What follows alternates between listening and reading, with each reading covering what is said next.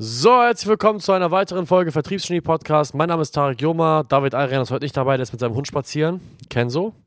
Und deswegen sitze ich hier alleine und werde heute in einer Podcast-Folge darüber sprechen, ähm, wie meine Erfahrungen waren in Australien. Kurze Einleitung, bevor ich Sales Hacks gegründet habe und wir inzwischen ein über 15, was weiß ich, wie viele Personen, irgendwas zwischen 15 und 20 Personen starkes Team sind ähm, und im äh, Raum Deutschland eine der größten Vertriebsberatungsagenturen gebildet haben, war ich ja, wie einige von euch wissen und einige auch nicht, in Australien tätig. Ich habe dort nach dem Abitur klassisch mich dazu entschieden, ähm, einfach ein Work and Travel zu machen. Das war tatsächlich der ursprüngliche Plan. Und ein Work and Travel steht eigentlich synonymhaft äh, für Feiern, Reisen, Saufen, Frauen, je nachdem, ja gut, worauf man steht, auch Männer. Für mich waren es damals Frauen und heute auch noch. Also hat sich nicht geändert. So, fast versprochen.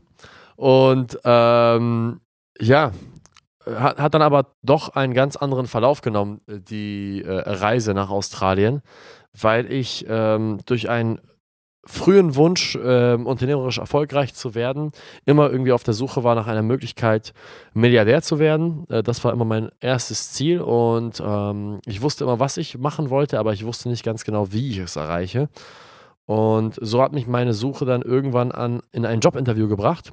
Meine Freunde haben sich dann bei klassischen Jobs beworfen für Leute im Work and Travel, wie äh, Bauarbeiter, die Leute, die Obst pflücken, ähm, Kellnern äh, in der Gastronomie, das sind so die klassischen Jobs, die eine Person im Work and Travel so macht, um sich über Wasser zu halten, da die Lebenserhaltungskosten in Australien sehr hoch sind.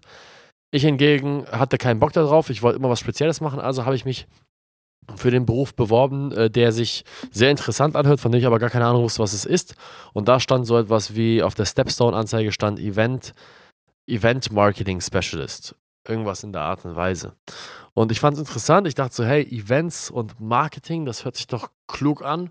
Und habe mich aber direkt beworben und bin dann tatsächlich an einer der größten Vertriebsfirmen der Welt geraten, Credico. Eine Firma, welche mit über 5000 äh, Angestellten Vertrieblern auf der gesamten Welt vertreten ist. Auf insgesamt, glaube ich, vier Kontinenten. Also einmal in Nordamerika, äh, in Europa, also in England, äh, Wales und Schottland. Also ganz Großbritannien tatsächlich. Ob in Irland, in Irland glaube ich auch. Ähm, dann in Südafrika einmal vertreten und in äh, Australien, ja, also insgesamt vier Kontinente mit über 5000 Angestellten. Das ist eine Vertriebsfirma, die Kreditkarten verkauft hat, äh, Mobilfunkverträge, äh, Strom- und Gasverträge, Spenden gesammelt hat. Also die haben eigentlich alles von A bis Z schon mal verkauft in Kampagnen. Und äh, die Kampagne, in die ich damals geraten bin, war die von Woolworths Mobile. Woolworths kann man sich vorstellen, ist sowas wie äh, das Edeka von Australien, das heißt die, die, die, das, das, der Einkaufsladen, der so ein bisschen gehobener ist, der ein bisschen schöner ist, so wie hier bei uns in Deutschland Edeka. Und äh, diese Woolworths, also oder Woolies, wie die Australier es auch genannt haben, hatte eine Mobildivision aufgebaut, zusammen mit Telstra. Telstra ist das Gegenstück von der Deutschen Telekom hier bei uns. Das heißt, der größte Mobilfunkanbieter in dem Raum Australien. Und die haben sich beide zusammengetan und haben Woolworths Mobile gegründet. Und äh, Woolworths Mobile hatte ein Problem, es musste verkauft werden. Und da wurde halt eben unsere Firma dafür engagiert und ich habe mich dort beworben als Teil eines äh, Teil des Teams, als das kleinste Stück des Teams, nämlich als Vertriebler.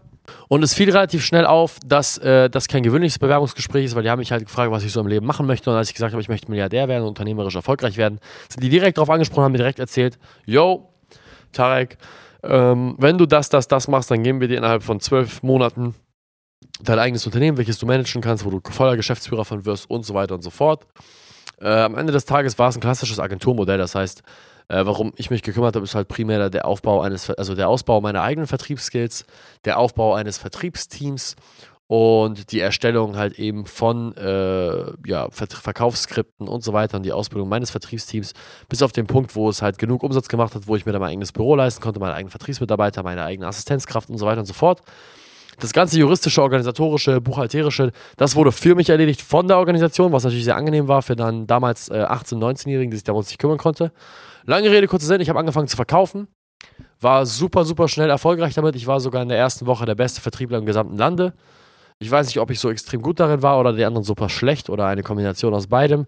Auf jeden Fall war ich ab der ersten Woche der Beste im, äh, in der Eigenproduktion, in dem Eigenumsatz und habe dann relativ schnell die Aufmerksamkeit der Chefs auf mich gezogen, äh, weil ich super aufdringlich war und super energisch im Büro immer rumgelaufen bin und immer die höchste Leistung abgerufen habe und äh, konnte halt eben so relativ schnell aufsteigen und dafür sorgen, dass ich äh, sehr, sehr schnell eine Menge Aufmerksamkeit von den richtigen Menschen bekam. Und so kommen wir jetzt auch zu meinen Erfahrungen in Australien und die Dinge, die ich halt primär gelernt habe. Die eine Sache, die ich dort in Australien gelernt habe, das ist die Grundlage von allem, was ich heute tue, was meine Mitarbeiter heute tun und auch unsere Kunden tun. Es ist die Fähigkeit, sich selbst zu visualisieren, was man möchte und dies zu Papier zu bringen in einer der genauesten Formen, wie es nur geht.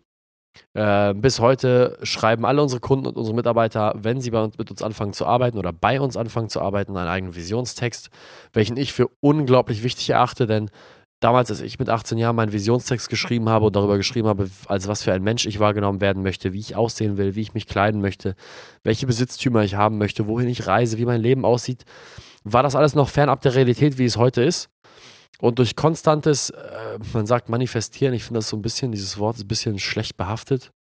Ähm, aber durch das konstante Wiederholen dieser Aussagen ähm, ist es irgendwann Realität geworden. Und ich glaube nicht, dass ich jemals den Maß an Erfolg haben könnte, den ich heute habe, wenn ich nicht dauerhaft mir ins Gedächtnis gerufen hätte, was ich eigentlich möchte im Leben.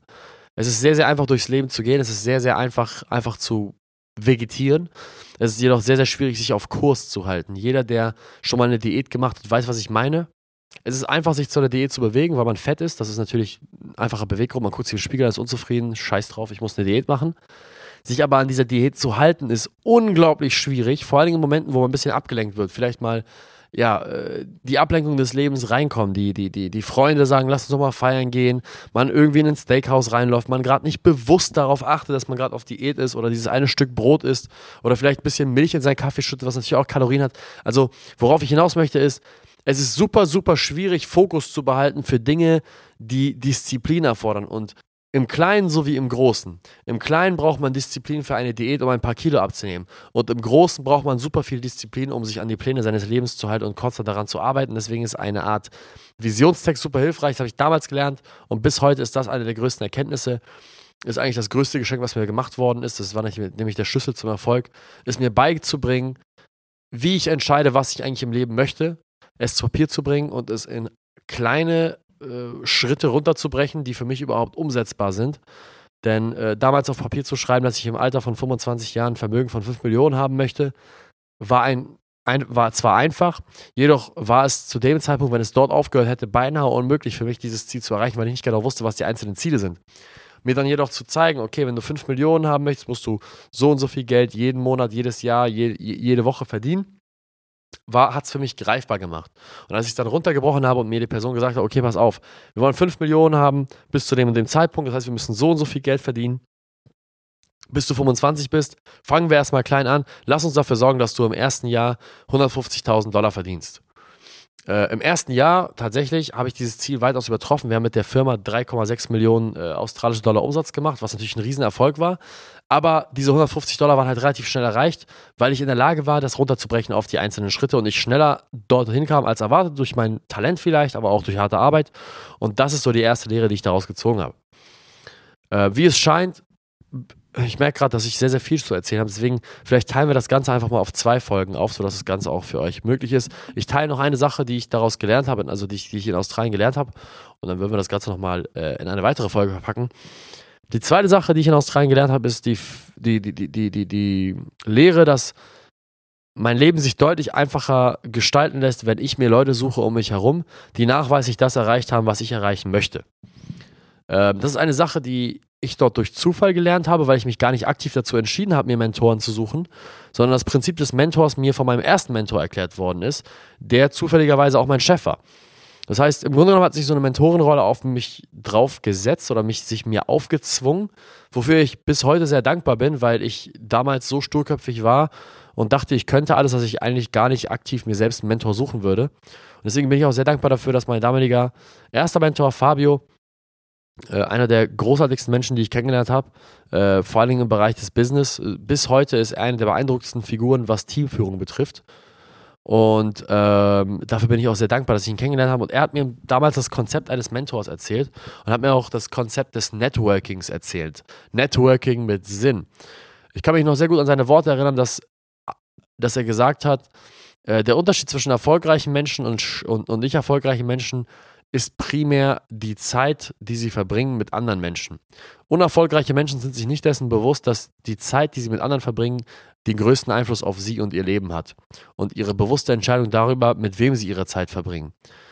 Er hat mir erzählt, beziehungsweise erklärt, dass das Konzept des Networkings eigentlich dazu da ist, um, um, um dich produktiv nach vorne zu bringen aber, aber auch ein, ein, ein, ein, ein, die, der Akt des Networkings dafür sorgen kann, dass man tatsächlich in eine Abwärtsspirale fällt. Weil man sich auch mit den falschen Leuten umgeben kann. Und es muss nicht unbedingt sein, dass man in eine Abwärtsspirale fällt, weil man sich mit Drogendealern und Drogenabhängigen und Alkoholikern umgibt, sondern man kann auch in eine Abwärtsspirale fallen, wenn man sich mit Leuten umgibt, die einfach networken wollen, um Zeit zu verschwenden, um sich selbst das Gefühl zu geben, dass sie produktiv sind. Und das war der Punkt, den ich gelernt habe, den ich bis heute verfolge.